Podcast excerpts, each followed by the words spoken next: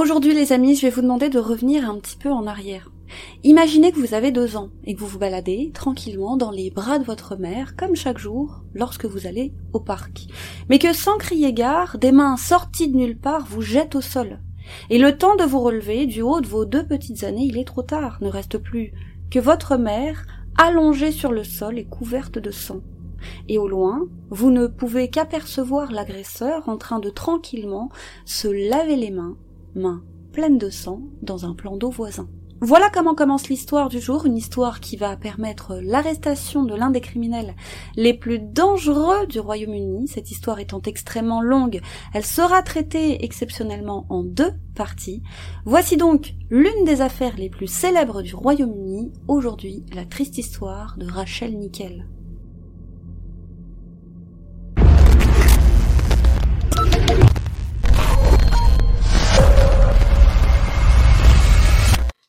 Rachel Nickel est née le 23 novembre 1968, près de Colchester, dans l'Essex, au Royaume-Uni. C'est une jeune femme douce et gentille qui, depuis toute petite, a toujours été tournée vers les autres. Alors qu'elle n'était encore qu'une enfant, elle mettait un point d'honneur à aider les personnes âgées ainsi que les enfants en situation de handicap de son entourage. En grandissant, Rachel s'était découvert une passion pour la comédie, le chant et la danse. C'était une artiste très talentueuse et ses professeurs ont toujours pensé qu'elle ferait de sa passion pour la scène son métier. Mais ça n'a pas été le cas. Rachel a préféré poursuivre ses études et s'est inscrite à l'université pour étudier la littérature anglaise. Et à l'âge de 19 ans, pour financer ses études, elle a pris un emploi de surveillante de baignade dans une piscine de Richmond, dans le sud-ouest de Londres. Et c'est là-bas qu'elle a rencontré André Anscombe, un homme de 25 ans qui travaillait en tant que coursier à moto. Et ça a été le coup de foudre immédiat. André a tout de suite su que Rachel serait l'amour de sa vie. Et après leur premier rendez-vous, Rachel avait même appelé sa mère pour lui dire qu'elle avait rencontré l'homme de sa vie. Seulement quelques mois après leur rencontre, Rachel tombe enceinte, le jeune couple ne s'attendait pas à ça. Ils ne savaient pas s'ils étaient prêts ou non à avoir un enfant, mais ils étaient sûrs d'une chose, ils souhaitaient passer le reste de leur vie ensemble. C'est tout naturellement qu'ils ont donc décidé de garder l'enfant et d'emménager dans un appartement de Balam dans le sud-ouest de Londres. Et le 11 août 1989, Rachel donne naissance à un petit garçon du nom d'Alexander. Après la naissance de son fils, elle décide de faire une pause dans ses études, études d'ailleurs qui ne la passionnaient absolument pas. Elle préfère ainsi se consacrer à l'éducation de son fils et pourquoi pas reprendre ses études un peu plus tard. Et plus tard, justement, la famille s'agrandit. Le couple adopte un labrador croisé lévrier du nom de Molly. Rachel était donc mère au foyer et André continuait, lui, à travailler en tant que coursier à moto. C'était donc Rachel qui sortait le chien dans la journée, elle en profitait pour faire de longues balades avec son fils et la petite Molly dans différents parcs situés non loin de chez elle. Et tout se passait bien pour Rachel et elle avait toute sa vie devant elle, mais malheureusement, son monde va s'effondrer le 15 juillet 1992. Ce matin-là, après avoir pris leur petit déjeuner, Rachel, alors âgée de 23 ans, et Alex, âgé de 2 ans, sont partis promener Molly à Wimbledon Common. C'est un grand espace vert situé à proximité de leur domicile. Et lorsqu'il fait beau comme ça et que nous sommes en été, la plupart du temps à cette période, le parc est bondé. Il est fréquenté par des milliers de personnes en même temps. Mais nous sommes un jour de semaine et il est tôt le matin. Il n'y a donc que 500 personnes dans le parc à ce moment-là, ce qui est encore une fois vraiment peu comparé à d'habitude. Et alors que Rachel et Alex traversent une zone boisée et isolée du parc, Rachel, qui porte alors Alex dans ses bras, a le sentiment d'être suivie. Elle se retourne alors pour regarder derrière elle, et c'est à ce moment qu'elle aperçoit un homme blanc il est grand, il est mince, il a des cheveux bruns et porte un sac à dos noir sur l'épaule. Et d'un coup, l'homme se précipite sur eux et se jette sur eux. Il arrache Alex des bras de sa mère et le jette au sol. Le petit se retrouve alors à terre, le visage dans la boue. L'homme sort ensuite un couteau de sa poche, il se glisse derrière Rachel et lui tranche la gorge. Ensuite il la poignarde à de nombreuses reprises jusqu'à ce qu'elle s'effondre sur le sol, non loin de son fils qui est alors en pleurs, puis, alors même qu'elle est déjà morte, elle se fait agresser sexuellement. L'agression s'est passée si vite que le temps que le petit réussisse à se relever, sa mère était déjà effondrée sur le sol, non loin de lui. et Alex, qui n'a que deux ans, ne se rend, bien évidemment, pas compte qu'il vient d'assister au meurtre de sa mère. Et il n'a que deux ans, mais il a déjà de bons réflexes, puisqu'il se tourne pour voir où se trouve l'homme qui a attaqué sa mère. Et il le voit, il est en train de se diriger vers un cours d'eau à proximité, et puis il se penche et nettoie ses mains couvertes de sang dans l'eau. Il voit ensuite l'homme repartir comme si de rien n'était, le laissant seul avec sa mère. Le petit se tourne alors vers sa maman. Elle a l'air si calme qu'il la pense endormie paisiblement, et pensant qu'elle allait bientôt se réveiller, il s'est dirigé vers elle, lui a tiré le bras en répétant à plusieurs reprises Maman, réveille-toi, réveille-toi. Et selon petit Alex, il lui a dit Réveille-toi, maman, à trois reprises, avant de réaliser qu'elle était, je cite, partie et qu'elle ne se réveillerait plus. Et c'est ainsi que le petit Alex restera dix longues minutes seul, à côté du corps inerte de sa mère, à la supplier de se réveiller. Il ne sera donc retrouvé que dix minutes plus tard par un homme qui se baladait tout à fait par hasard dans cette zone, encore une fois boisée et isolée du parc. L'homme est donc alors tranquillement en train de se balader lorsqu'il voit une jambe dépasser du chemin. Il se penche alors pour voir ce qu'il se passe, et c'est à ce moment qu'il a vu Rachel à moitié nue, couverte de sang, et le regard grand ouvert mais sans vie. Et ce n'est qu'ensuite qu'il a remarqué la présence du bambin, une scène à peine croyable pour ce promeneur. Alex était toujours aux côtés de sa mère à tirer sur son bras en lui disant Réveille-toi, maman.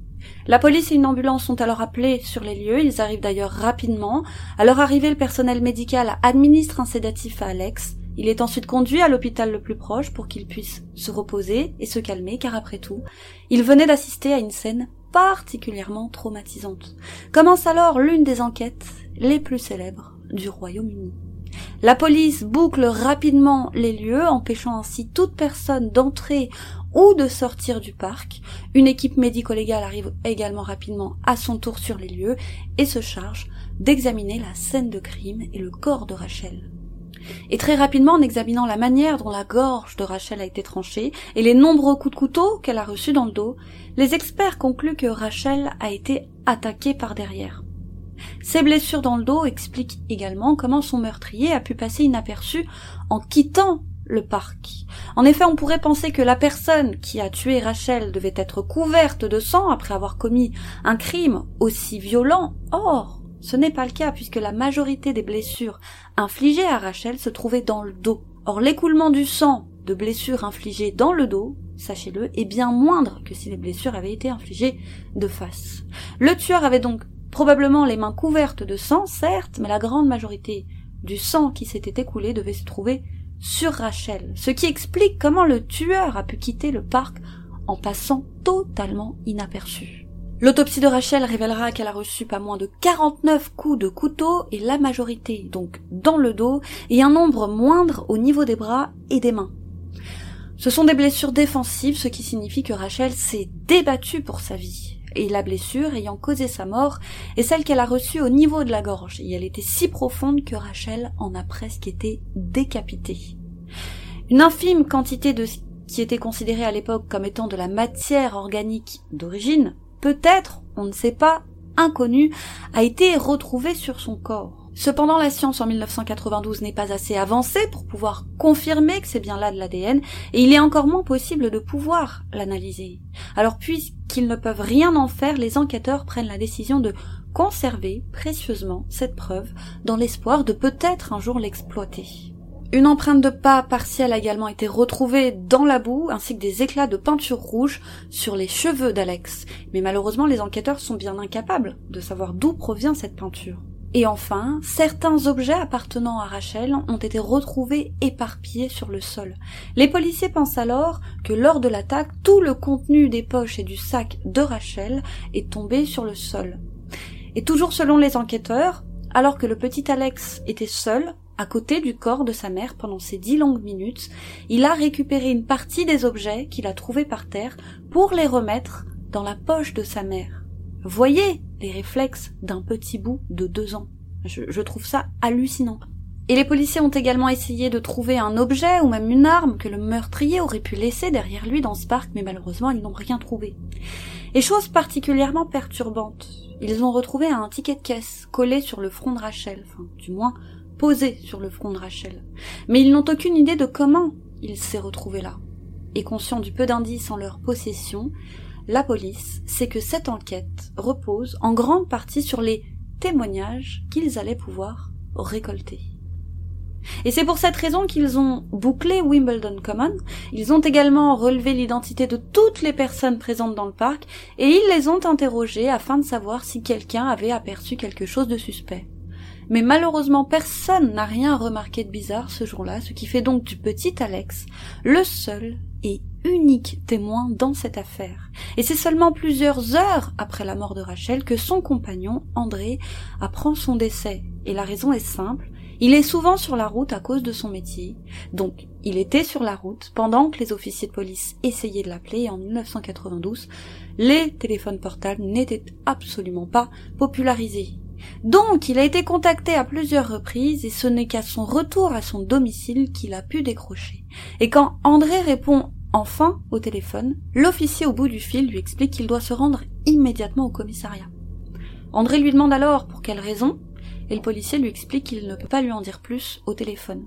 Et au ton grave du policier, il sent même qu'il y a une certaine tristesse dans sa voix, André comprend tout de suite que quelque chose de grave vient d'arriver. Il insiste alors une nouvelle fois, mais l'officier refuse à nouveau de lui expliquer la situation par téléphone. Foudrage, André s'emporte, et il lui crie alors Rachel est morte, c'est ça? C'est pour cette raison que vous ne pouvez rien me dire? Et encore une fois, l'officier reste ferme, et il refuse de lui donner plus de détails sur les raisons de son appel. Et à ce moment, pour André, le refus de répondre de son interlocuteur confirme ses soupçons. Pour lui, vu le ton et l'attitude du policier, il s'est passé quelque chose de dramatique. Et il en est sûr, il, a cette intime conviction, ce pressentiment que Rachel est morte, qu'il lui arrivé quelque chose d'infiniment grave. Il se contente alors de demander à l'agent de police où se trouve Alex et s'il va bien, et cette fois le policier accepte de répondre, il le rassure en lui disant qu'Alex est en sécurité, qu'il est à l'hôpital et qu'il va bien. De ce fait, André comprend. À la fin de cet appel, les jambes d'André tremblent, et en une fraction de seconde, il s'effondre au sol, dévasté.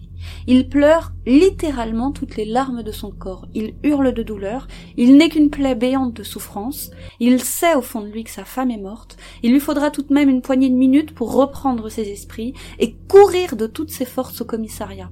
Une fois arrivé là-bas, on l'informe de la mort de Rachel et du crime horrible dont elle a été victime.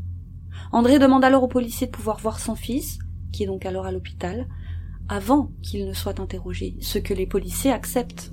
Et sur le trajet qui le mène à l'hôpital, André est envahi de pensées sombres. Il avouera plus tard qu'il avait pensé à différentes méthodes pour mettre fin à sa vie et à celle de son fils dans cette voiture, car il ne pensait pas qu'Alex et lui allaient pouvoir continuer à vivre sans Rachel.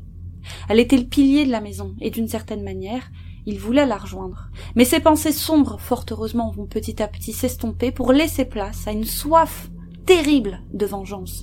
Quelle que soit la personne qui a fait ça, elle va le payer. Et une fois arrivé à l'hôpital, André est accueilli par un pédopsychiatre. Celui-ci lui explique qu'il ne doit pas donner de faux espoirs à Alex, qu'il doit être clair avec lui, et qu'il doit lui expliquer que Rachel les a quittés et qu'elle ne reviendra jamais. Il insiste particulièrement sur le fait qu'il ne doit pas lui mentir pour ne pas le traumatiser davantage. Et une fois les effets des sédatifs estompés, André a l'autorisation de voir son fils. Et la première chose que le petit Alex demande à son papa, c'est où se trouvent sa maman et son chien, Molly. André lui annonce alors la terrible nouvelle. Il lui dit que sa maman est partie et qu'elle ne reviendra plus. Et c'est également à ce moment, après avoir discuté avec Alex, que la police découvre pour quelle raison Rachel avait un ticket de caisse sur le front. Non, ce n'est pas le tueur qui l'a mis sur son front. Le petit Alex a expliqué à son papa qu'il avait pris ce ticket de caisse tombé du sac de sa mère pour un pansement, et qu'il l'avait alors placé sur le front de sa maman, pensant ainsi qu'elle irait mieux grâce à ce pansement. Et ça, plus le reste va forcément émouvoir considérablement les Anglais. Si le meurtre s'est produit le matin, à midi l'affaire faisait déjà la une des journaux du pays. Et forcément, au-delà de ça, le fait qu'une femme se soit fait tuer et agresser sexuellement devant son fils de deux ans choque les Anglais et fascine la presse. La chasse au scoop est alors lancée. Les journalistes retrouvent rapidement l'hôpital où se trouve le petit Alex et ils font le pied de grue devant l'établissement dans l'espoir d'obtenir une photo ou une interview qui sait d'Alex et de son père. Ils essaient même de pénétrer dans l'hôpital, certains se déguisant, d'autres essayant de se faire passer pour de la famille, d'autres patients, et face à cette situation, les policiers se voient dans l'obligation de restreindre l'accès à l'hôpital. Et le soir même, André et Alex sont exfiltrés de l'hôpital et partent alors dormir chez les parents d'André, car André n'a pas la force de retourner chez lui, dans cette maison où tout lui rappelle Rachel. Et toute la nuit, ça fuse dans la tête du pauvre André qui dès le lendemain matin est déjà sur le pied de guerre, il passe alors en direct à la télévision afin de faire un appel à témoins. Il demande à toute personne ayant des informations sur le meurtre de sa femme de se manifester. La police espère ainsi que d'éventuels témoins se manifestent, et ce sera le cas. Ils recevront des centaines d'appels, mais malheureusement, aucun de ces appels ne permettra de faire avancer l'enquête. André est extrêmement fragile, psychologiquement, mais comme il le dira plus tard, face au courage de son fils, il a eu un déclic, et il s'est alors engagé à se battre et à continuer de vivre pour lui. Et en parallèle, le mode opératoire du meurtrier de Rachel inquiète particulièrement la population de Londres, qui n'est pas rassurée de savoir un homme aussi dangereux dans la nature. Quant aux policiers, ils sont conscients qu'ils ont peut-être affaire à un tueur en série qui est peut-être dehors et qui est peut-être déjà en train de planifier sa prochaine attaque. Ils savent donc qu'ils doivent l'arrêter au plus vite. Mais malheureusement, avec le peu d'indices qu'ils ont en leur possession, ils savent qu'ils ne peuvent compter que sur les témoignages d'éventuels nouveaux témoins. Mais malheureusement, à ce moment, les enquêteurs ne peuvent compter que sur Alex. Alors il leur faut creuser cette piste, mais comment faire? Il n'a que deux ans, et aussi et surtout, ils ne veulent pas le traumatiser davantage. Les policiers décident pour ce faire d'interroger le petit Alex avec cette fois l'aide d'un pédopsychiatre. Ils prennent la décision de l'interroger à la fois chez ses grands-parents et à la fois au domicile de la pédopsychiatre pour ne pas trop déstabiliser l'enfant. Les policiers installent également des caméras de vidéosurveillance au domicile des grands-parents où réside à présent Alex, afin de pouvoir filmer les éventuels moments où Alex se confierait sur le meurtre sauvage de sa mère. La pédopsychiatre, elle, se rend régulièrement chez Alex, quand ce n'est pas lui donc qui vient la voir. Les policiers font en sorte de mettre le petit garçon à l'aise, il est entouré de jouets et la pédopsychiatre essaye de le faire parler tout en prenant de très très grandes précautions. Et voilà sa manière de procéder. La pédopsychiatre s'assied à côté d'Alex lorsqu'il joue et c'est là qu'elle lui pose des questions sur, je cite, le méchant homme qui avait attaqué sa mère mais elle se rend compte que la simple évocation de ce méchant homme mettait Alex dans une panique terrible. De toute évidence, il ne veut pas se remémorer le drame. Et donc à chaque fois que la pédopsychiatre évoque le meurtrier, Alex s'empare de ses jouets et les jette par terre, dans le but, il est malin ce Alex, dans le but de couvrir la voix de la pédopsychiatre et de ne pas entendre ses questions. Mais lors d'une de ces sessions, elle a réussi à lui faire dessiner l'homme qui avait attaqué sa mère.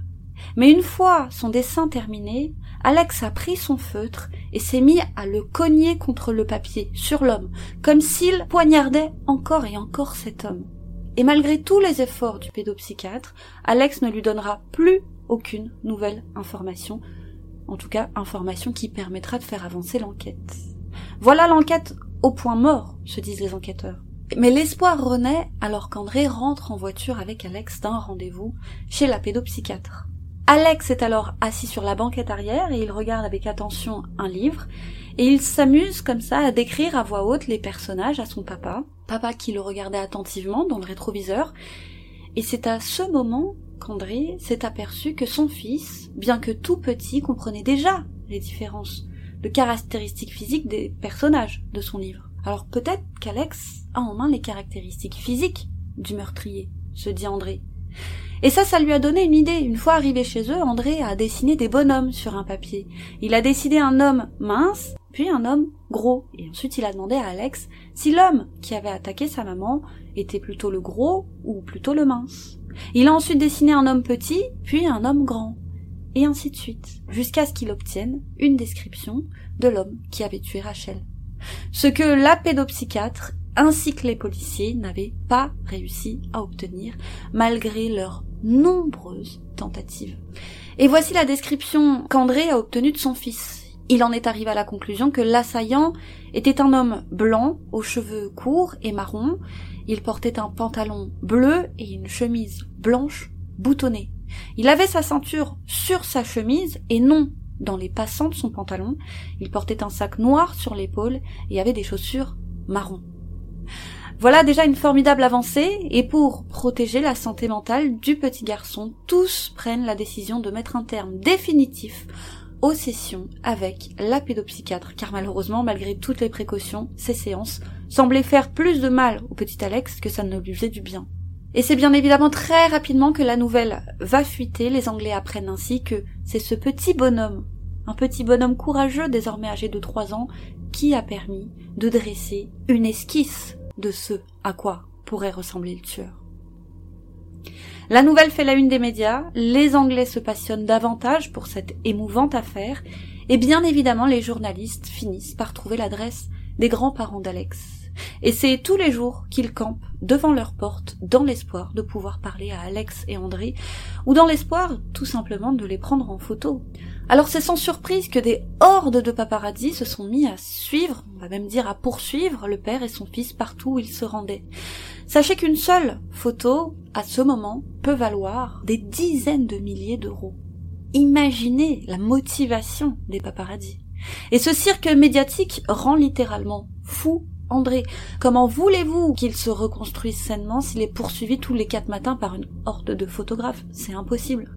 Et alors que jusqu'alors il avait réussi à cacher le visage de son fils, un jour, l'un des photographes a enfin réussi à prendre le fameux cliché, la photo que tout le monde attendait, celle du visage d'Alex.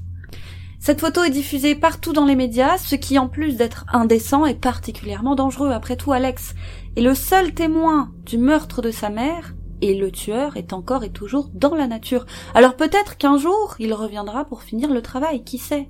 On ne peut pas nier le fait qu'Alex est potentiellement en danger. Et révéler son visage et son adresse dans la presse, c'est catastrophique. De leur côté, les policiers poursuivent leurs investigations avec soin, ils interrogent les proches de Rachel qui sont un par un rayés de la liste des suspects. En effet, Rachel était une jeune femme véritablement appréciée, elle ne faisait que le bien autour d'elle et donc, et il est vrai, elle n'avait aucun ennemi. Les policiers vérifient également les alibis des délinquants sexuels vivant dans les environs de Wimbledon Common, mais ils sont eux aussi, un à un, rapidement écartés de la liste des suspects. Et l'enquête n'a pas fini de patauger dans la smoule. Les policiers sont sous pression, une pression incroyable. Quant à la population, elle est en colère et elle ne souhaite qu'une seule chose, que le monstre qui a tué Rachel soit retrouvé et condamné. Et les enquêteurs resteront dans l'impasse jusqu'au jour où ils reçoivent l'appel d'une femme du nom de Jane. Nous sommes alors quelques semaines après les faits. Celle-ci leur explique qu'elle était présente à Wimbledon Common, le jour du meurtre de Rachel. Elle leur affirme avoir croisé ce jour-là un homme un peu bizarre qui semblait ne pas savoir où il allait. Elle lui avait souri et avait essayé de le saluer, mais à chaque fois qu'elle croisait son regard, l'homme tournait son visage ou regardait vers le sol, comme pour essayer de dissimuler son visage. Et Jane a ajouté un détail inquiétant, elle a dit qu'elle avait l'impression qu'il était en train de suivre une femme dans le parc. Elle donnera une description de l'homme en question à la police et force est de constater que cette description est extrêmement similaire à celle donnée par Alex. Les policiers pensent enfin être sur la bonne piste, mais concrètement, ils n'ont toujours pas grand-chose à se mettre sous la dent. Il leur faut une idée pour relancer l'enquête, et c'est à ce moment qu'ils prennent la décision de faire intervenir un célèbre profiler du nom de Paul Britton. Et ce Paul est ce qu'il se fait de mieux en matière de profilage? C'est le plus perspicace de tous les profilers. Il a travaillé avec succès sur de nombreuses affaires ultra médiatisées au Royaume-Uni. Alors les policiers lui demandent de dresser le profil psychologique du tueur et après avoir examiné les photos de la scène de crime, le rapport d'autopsie, les témoignages d'Alex, Paul est enfin en mesure de dresser un profil du suspect. Et selon lui, l'homme qui s'en est pris à Rachel ne la connaissait pas. C'est un homme de moins de 30 ans qui, selon lui, vivait probablement non loin de Wimbledon Common au moment des faits. Selon lui, il doit bien connaître les lieux et sait exactement où commettre son crime sans prendre le risque d'être repéré. Il savait donc dans quelle zone chasser. Mais ce n'est pas tout.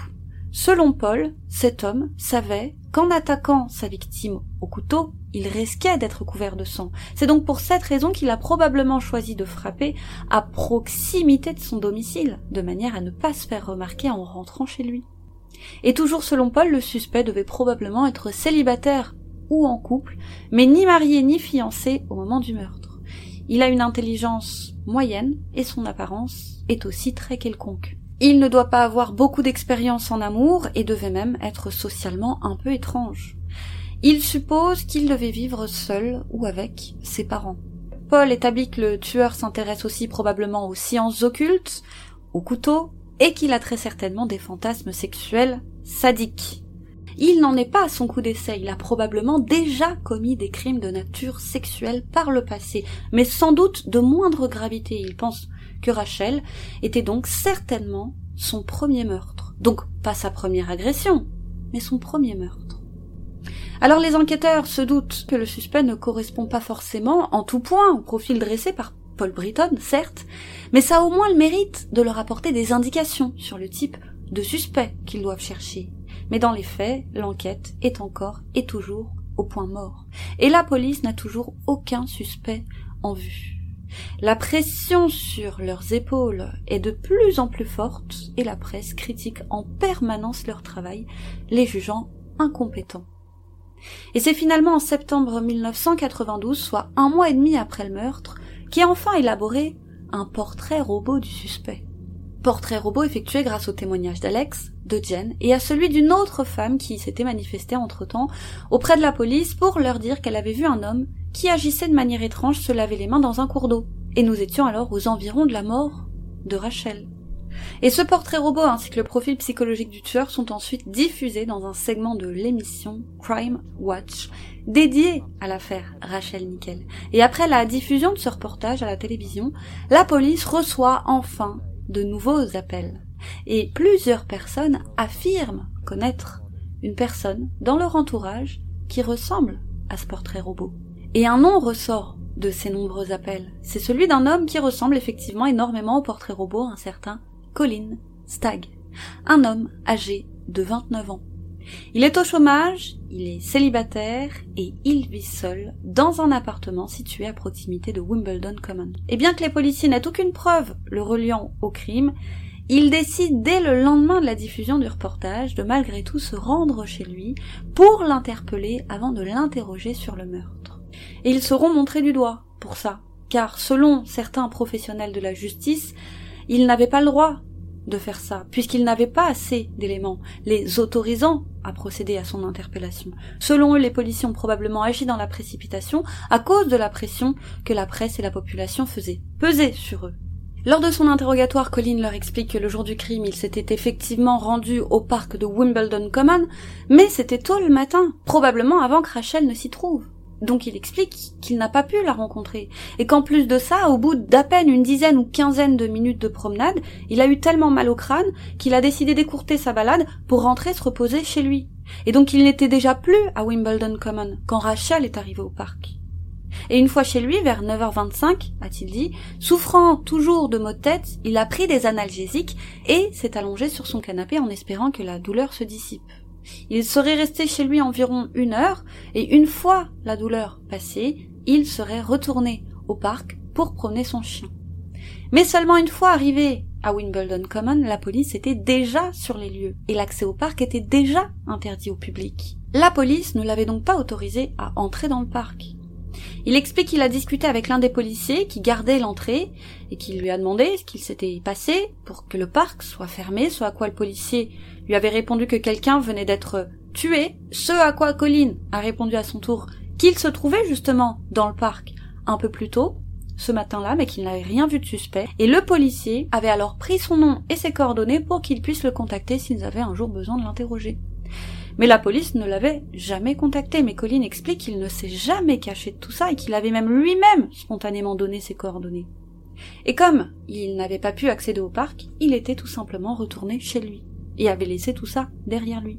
Donc il est étonné de voir des policiers venir l'interpeller. Il a d'ailleurs ajouté que lorsqu'il était dans le parc, il avait brièvement discuté avec une femme aux cheveux châtains coiffés en chignon qui se promenait avec son petit ami et son bébé. Et après son interrogatoire, la police décide d'interroger les voisins de Colline pour vérifier son alibi. Et l'un d'entre eux affirme l'avoir vu quitter son domicile vers 9h20 le matin du meurtre. Or, ça n'a rien à voir avec les horaires donnés aux policiers par Colline.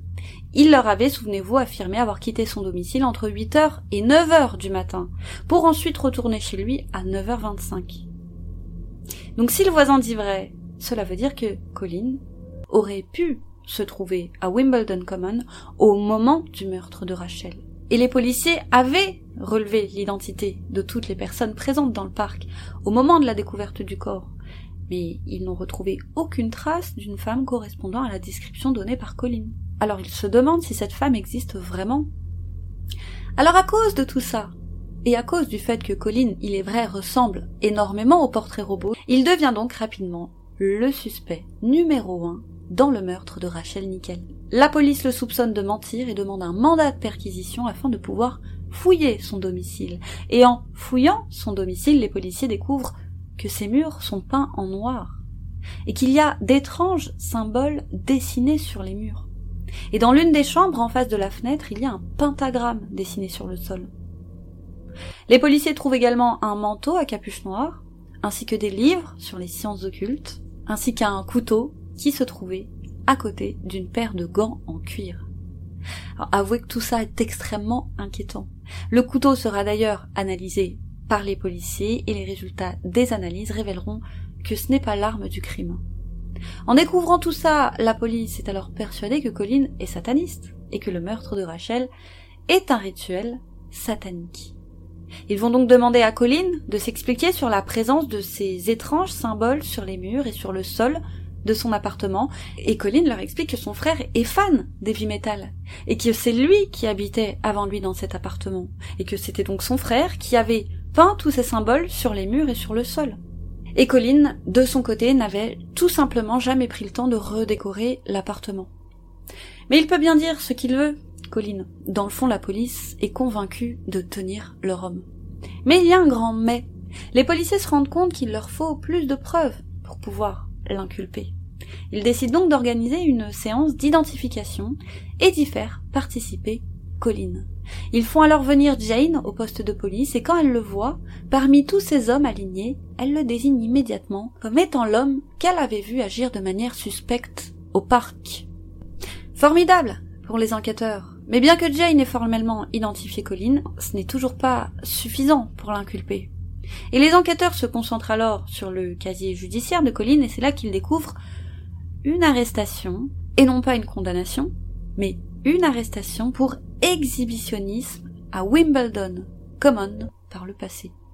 En effet, une femme avait contacté la police pour leur dire qu'un homme se baladait nu à Wimbledon Common et qu'il lui avait délibérément montré ses parties intimes, alors qu'elle se baladait dans le parc. Mais Colline n'avait jamais été condamnée ou inculpé pour ça.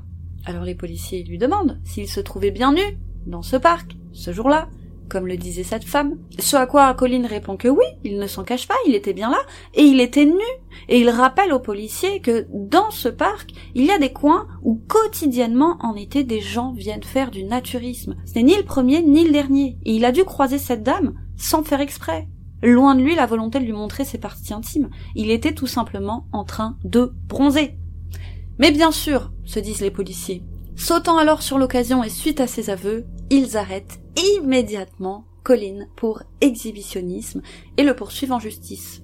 Et sur les conseils de son avocat, Colin, bien que s'estimant complètement innocent, il accepte de plaider coupable.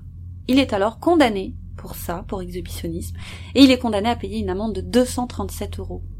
Le but, vous l'aurez compris, est de maintenir coûte que coûte Colin derrière les barreaux, mais bientôt il est libre, et il n'y a plus aucune raison légale de maintenir Colin en prison. Et d'ailleurs, sachez que cette décision de plaider coupable se révélera être une terrible erreur pour Colin, car à partir de ce moment-là, il n'est pas que présumé coupable de quelque chose, il devient officiellement un prédateur sexuel condamné. Donc il a un casier judiciaire désormais. Et la police s'en servira comme preuve de sa déviance sexuelle. Et quand les médias apprennent que l'homme soupçonné d'être le meurtrier de Rachel a été condamné pour exhibitionnisme dans le parc où Rachel a été tuée, ils relayent la nouvelle et les journalistes se mettent alors à suivre Colline partout. Et c'est à partir de ce moment que les policiers décident de concentrer tous leurs efforts pour prouver que Colline est bien le meurtrier de Rachel. Et c'est ainsi qu'ils ne prendront même plus la peine d'explorer d'autres pistes. Et en voyant tous ces articles de presse sur Colline, une femme du nom de Julie Pines contacte la police pour leur dire qu'elle a des informations importantes sur Colline à leur donner. Elle leur explique que deux ans avant le drame, elle avait posté une petite annonce dans le courrier du cœur d'un journal. Et Colline l'avait alors contactée, et ils s'étaient échangés des lettres, et ils s'étaient parlé, même à plusieurs reprises par téléphone. Et tout se passait très bien jusqu'au moment où Colline lui avait envoyé une lettre dans laquelle il lui disait qu'il aimerait avoir des rapports sexuels avec elle, dans la nature et sous la menace d'un couteau.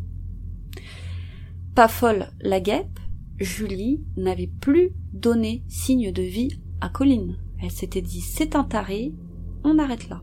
Mais elle avait gardé cette lettre des plus étranges et elle l'a donc remis aux policiers et à sa lecture les policiers décident de monter toute une stratégie pour obtenir les aveux de Colline. Et ce plan sera d'ailleurs appelé l'opération Hetzel.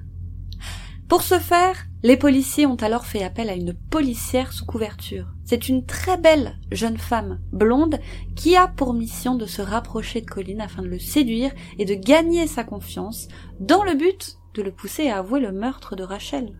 On est dans le cadre d'une enquête à charge. Une enquête ne doit jamais être à charge. Et cette femme, cette policière sous couverture, c'est Lizzie James. Et vous vous doutez bien que c'est là un nom d'emprunt pour des raisons évidentes de sécurité. Sa véritable identité n'a jamais été révélée au public. Les officiers de police ont alors demandé à Lizzie d'écrire une lettre à Colline, et dans cette lettre, elle se fait passer pour une amie de Julie, et elle explique à Colline être tombée sous son charme après avoir lu la lettre à caractère sexuel qu'il avait envoyée à Julie. Et Colline n'a strictement aucun moyen de vérifier tout ça, puisque Julie, ça fait belle lurette qu'elle ne lui a plus donné de nouvelles, et qu'elle ne compte pas lui en donner. Donc Colline prend ça pour argent comptant. Lizzie est une amie de Julie. Et dans cette lettre, Lizzie explique qu'elle partage les mêmes fantasmes que lui et qu'elle souhaite discuter avec lui pour apprendre à mieux le connaître. Et lorsque Colline a reçu cette lettre, il s'est senti flatté et très excité qu'une femme aussi belle que Lizzie ne s'intéresse à lui. Colline a donc répondu à Lizzie et pendant sept mois, ils ont échangé au total plus de 43 lettres. Ce que Colline ne savait pas, c'est que ces lettres étaient en réalité lues par toute une équipe d'enquêteurs et que les réponses étaient rédigées par ces mêmes enquêteurs avec l'aide tout de même du profiler Paul Britton. Mais les policiers avaient cependant fixé une règle celle de ne jamais faire d'allusion sexuelle à Colline en premier. Cependant, sachez qu'ils briseront très rapidement cette règle. Colline, sans se douter de rien, leur racontait ses fantasmes, et les policiers, au travers de Lizzie, lui demandaient de leur en dire plus. Et ils l'encourageaient à aller toujours plus loin. Et Lizzie, donc toujours les policiers, vous l'aurez compris, n'hésitait pas à lui dire qu'elle voulait se sentir humiliée et sans défense. C'était vraiment une pousse au crime, Lizzie. Et Colline, désespérée à l'idée d'avoir une petite amie, et aussi et surtout des relations sexuelles avec cette femme, d'une beauté extraordinaire à ses yeux, il disait alors tout ce que Lizzie voulait entendre. Et puis les policiers continuaient à le chauffer. Et puis par la suite, leur relation s'est poursuivie au téléphone. Ces appels ont très vite tourné autour du meurtre de Rachel Nickel, que Lizzie avait commencé à introduire petit à petit dans leur conversation. Alors Lizzie a demandé de manière complice à Colline s'il n'avait pas quelque chose à voir là-dedans. Mais force est de constater que systématiquement Colline répondait que non. Non, je ne l'ai pas tué. Et quelques semaines plus tard, Lizzie finit enfin par accepter de rencontrer Colin. Et c'est ainsi qu'ils se sont donné rendez-vous près de Hyde Park. Et pour des raisons évidentes, encore une fois, de sécurité, Hyde Park, c'est un endroit public. Des officiers en civil se trouvent sur les lieux afin de toujours garder un œil sur Colline, mais surtout afin de protéger Lizzie au besoin. S'il y a besoin de s'interposer, il faut qu'il soit juste à côté. Et ce jour-là, c'est l'anniversaire de Colline. Et il est probablement excité de rencontrer la jolie Lizzie pour la première fois. Et pour son anniversaire, Lizzie lui a offert une casquette comme cadeau. Et ce que Colline ne sait pas, c'est que s'il a reçu une casquette en cadeau, c'est pour que les officiers de police puissent plus facilement le suivre avec Lizzie à Hyde Park. Et bien évidemment, Colline ne sait pas non plus que Lizzie porte un micro afin que la police puisse enregistrer leur conversation. Alors ils se sont baladés un moment, puis se sont installés dans un café situé dans Hyde Park pour boire un verre. Ils se sont alors assis à une table, table choisie par Lizzie, qui permettait aux policiers en civil eh bien de mieux les observer, et au bout d'un moment, Lizzie commence à lui dire qu'elle est très attirée par les sciences occultes et le satanisme. Elle ajoute également qu'elle est sexuellement excitée par les sacrifices rituels, et elle va même plus loin. Elle se confie à Colline et lui explique qu'un jour, avec l'un de ses ex-petits amis adeptes de magie noire, elle a sacrifié une femme enceinte sur un autel en lui tranchant la gorge. Elle dit également qu'elle avait mis une coupe sous la blessure de la femme pour récupérer son sang, puis qu'elle avait bu le contenu de la coupe avant d'avoir un rapport sexuel avec son petit ami. Mais tout ça en réalité, et vous l'aurez compris, c'était un plan mis au point par la police avec l'aide de Paul Britton. Ils espéraient au travers de cette histoire savamment inventer le couteau sous la gorge des rituels occultes, et bien que Colin finirait lui aussi par se confier, si Lizzie se confie. Pourquoi pas lui? Mais, encore une fois, Colin ne tombe pas dans le panneau. Non, il n'a toujours pas tué Rachel Nickel ni qui que ce soit pour des raisons satanistes. Néanmoins, sa réaction interpelle. En effet, il ne semble pas plus choqué que ça par l'horrible récit de Lizzie. Boire le sang d'une femme enceinte qui vient d'être tuée aurait choqué, on est d'accord, n'importe qui, mais pas Colline. C'est comme si elle lui disait qu'elle était allée acheter du pain. Et ça, avons-le, ça inquiète, c'est particulièrement inquiétant. À la fin de leur rendez-vous, Colline a raccompagné Lizzie jusqu'à la sortie du parc et au moment de se séparer, il lui a donné une lettre dans laquelle il avait écrit vouloir avoir un rapport intime avec elle. Mais pas n'importe où. Il veut coucher avec elle à Wimbledon Common sous la menace d'un couteau et il précise qu'il veut lui taillader la peau pour voir couler son sang. Alors quand il lit cette lettre, les policiers sont convaincus, et ce plus que jamais, que Colline est leur homme. Après tout, son fantasme ressemble, comme deux gouttes d'eau, à celui de Rachel. Mais comme toujours, ils en sont bien conscients, cette lettre n'est pas une preuve, elle n'est pas suffisante pour inculper Colline. Ils ont cruellement besoin d'aveux. D'autres rendez-vous seront alors organisés entre Lizzie et Colline, et au cours de ces rendez-vous, Lizzie, eh bien, elle devient de plus en plus insistante. Elle lui dit qu'elle est sexuellement excitée à l'idée qu'il soit suspect dans le meurtre de Rachel Nickel, et elle ajoute même que coucher avec un meurtrier est l'un de ses plus grands fantasmes. Elle ne cessait donc de lui répéter qu'elle aurait voulu qu'il soit le meurtrier de Rachel, sous-entendant ainsi que tant qu'il n'avoue pas qu'il a tué Rachel, eh ben, ils ne coucheront pas ensemble. Et bien que Colline rêve de pouvoir sortir avec Lizzie, de pouvoir avoir des relations intimes avec Lizzie, il s'obstine. Il n'a encore et toujours pas tué Rachel. Il n'a rien fait et petit à petit d'ailleurs il va finir par se rendre compte que Lizzie ne couchera jamais avec lui tant qu'il n'aura pas avoué être un meurtrier. Alors, il finit par se désintéresser d'elle et par ne plus lui répondre. Et au total, Lizzie et Colin seront restés en contact, comme je vous le disais plus tôt, durant sept mois tout de même. Sept mois. Donc les agents ont maintenant en leur possession des lettres et des enregistrements audio de Colin qui décrit des fantasmes, des fantasmes violents. Sans compter cette histoire de fin d'an 5, ils décident donc, le 17 août 1993, d'arrêter Colin Stagg, désormais âgé de 30 ans, pour le meurtre de Rachel Nickel. Et à ce stade encore, Colin ignore qu'il a été piégé par une policière sous couverture pendant sept mois. Il pense qu'on a dû le suivre et qu'on l'a probablement mis sur écoute. Puisque les policiers, lorsqu'ils vont l'interroger, lorsqu'il sera écroué, vont lui dire qu'ils ont des enregistrements et des lettres. Donc Colin pense qu'il a été mis sur écoute. Puis il comprend. Il a beau leur expliquer qu'il n'a pas réagi à cette histoire de meurtre de femme enceinte pour la bonne et simple raison qu'il ne croyait pas Lizzie. Il pensait simplement qu'elle était folle, et lui, il voulait simplement coucher avec elle. Et puis surprise, alors même qu'il est interrogé, les enquêteurs font venir Lizzie dans la salle d'interrogatoire. C'est profondément humiliant pour Colin. Lui qui pensait partager une véritable connexion avec cette femme se rend compte qu'en fait, non, du tout. C'est son métier. Et les policiers révèlent également à Colin que toutes ces lettres qu'il pensait écrites par Lizzie avaient en réalité été rédigées par des officiers de police accompagnés d'un profileur. Ils ajoutent qu'ils sont au courant de son fantasme d'avoir une relation intime avec une femme sous la menace d'un couteau à Wimbledon Common. Et ils vont même jusqu'à lui lire des extraits de ses confidences envoyées à Lizzie. Alors Colin s'enfonce de plus en plus dans son siège, il est tout simplement mort de honte. Mais il ne lâche rien.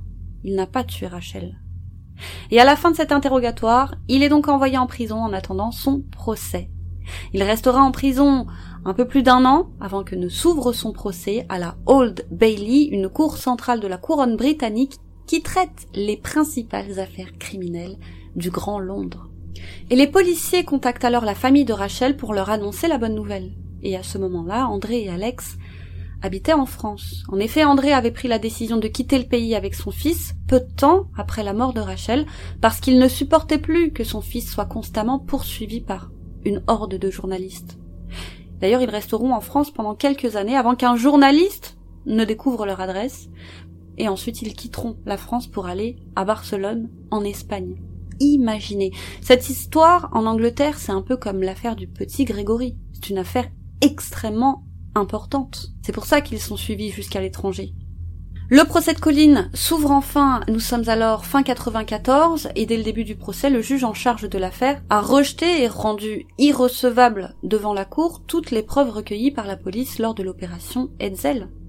Car le juge considère que la police a fait preuve, je cite, d'un excès de zèle, et que cette opération était contraire à l'éthique. Et le juge décide donc que les jurés n'ont pas à entendre cette histoire de Lizzie et tout ce qui a trait, pour ne pas les influencer. Alors déjà qu'avec les preuves récoltées dans le cadre de l'opération Hetzel, le procureur n'avait pas grand chose à se mettre sous la dent, eh bien sans Lizzie, le dossier s'effondre. Et c'est donc sans surprise qu'en 1994, Colin est acquitté la justice considérant qu'il n'y a pas assez d'éléments de preuve pour le condamner. Le dossier est trop léger. Colin est relâché, et comme vous le verrez bientôt, ce n'est pas lui le tueur. Mais ça personne ne le sait encore. Ne lui reste plus de toute cette invraisemblable aventure que le statut de délinquant sexuel condamné pour exhibitionnisme. Donc bon courage pour trouver du travail avec un casier judiciaire. Et bien que la justice l'ait innocenté, les médias et les Anglais le pensent coupable. Alors au moment de son acquittement, nombreux sont ceux à penser qu'un meurtrier est ressorti libre du tribunal et que justice n'a pas été rendue pour Rachel Nickel. Et toujours après l'acquittement de Colin, les policiers, persuadés qu'il est bien le meurtrier de Rachel, expliquent à la famille de Rachel que bien que l'affaire soit officiellement encore ouverte, ils ne prendront plus la peine de chercher de nouveaux suspects. Et en apprenant ça, la famille de Rachel est dévastée. Les membres de la famille sont tous alors persuadés que le meurtrier de Rachel, c'est Colin, et qu'il est ressorti libre du tribunal. Et qu'une énième injustice leur était tombée sur le bout de leur nez. Et cette situation durera pendant dix ans. Et pour les dix ans de la mort de Rachel, l'affaire fait à nouveau la une de tous les journaux. Allez, c'est reparti de plus belle. C'est un anniversaire qui aura le mérite, les amis, de relancer l'intérêt des Anglais pour cette affaire et obliger ainsi d'une certaine manière la police à se repencher sur cette affaire.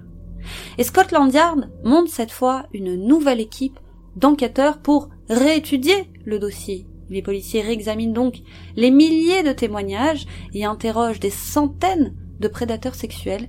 Ils épluchent le dossier dans l'espoir de trouver un indice qui aurait échappé aux enquêteurs en 1992. Et ça va payer. Souvenez-vous de cet ADN retrouvé sur le corps de Rachel, qui était inexploitable en 1992.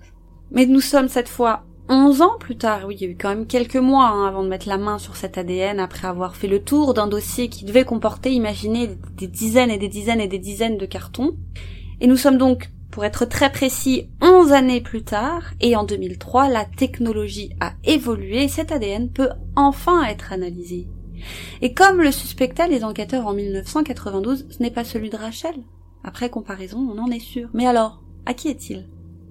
La police demande à André et à son fils de revenir en Angleterre afin qu'ils puissent donner un échantillon de leur ADN, afin qu'il puisse être comparé à celui retrouvé sur le corps de Rachel. Et encore une fois, ce n'est pas un match. Et cet ADN est ensuite comparé à celui de Colin, qui à ce moment est encore sous le feu de tous les projecteurs. Pour tout le monde, c'est lui le coupable. Et Colin va jouer de malchance comme je ne l'ai que rarement vu dans ma vie. Sachez que son ADN a d'étranges similarités avec celui du meurtrier. Mais ça n'en reste pas moins deux ADN différents. Alors, les enquêteurs ne peuvent pas conclure avec certitude que cet ADN est bien celui de Colin. Mais il s'y rapproche. Mais ce n'est pas le sien. Je trouve ça fou. Vous savez pas la probabilité que ce genre de choses arrive. Ça n'arrive jamais. Mais ça arrive. Et ça tombe sur Colin. Donc les policiers sont persuadés que c'est là l'ADN de Colin et qu'il leur faut encore un peu de temps pour pouvoir tout simplement le confondre. Alors ils vont attendre, patiemment, et attendre, et être à l'affût des dernières avancées de la science pour pouvoir réanalyser cet ADN. Et ça va arriver très vite, puisqu'il y a des avancées dès l'année suivante, en 2004, soit 12 ans après le meurtre de Rachel. Et cette fois, on compare l'ADN à celui de Colin, et on en est sûr, à 100%, il ne s'agit absolument pas du même homme. Cet ADN n'est donc pas celui de Colin. Alors les enquêteurs rentrent cet ADN dans une base de données. C'est une base de données nationale qui contient des échantillons ADN collectés sur diverses scènes de crime, ainsi que les ADN de tous les criminels condamnés ou inculpés pour des crimes violents.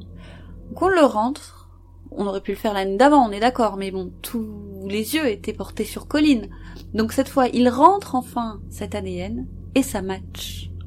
Il y a un match parfait avec un criminel déjà condamné, un certain Robert Naper.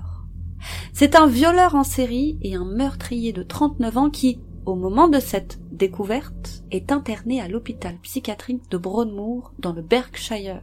Cela signifie donc que tout ce temps, Colin a été accusé à tort, montré du doigt par les Anglais et affublé d'un casier judiciaire. Je vous donne rendez-vous donc pour la suite de cette histoire où nous parlerons d'un prédateur sexuel en série, Robert Naper. Alors, restez connectés. Et en attendant, merci à tous, comme toujours, de nous avoir suivis. Quant à moi, les amis, je vous dis à très très très vite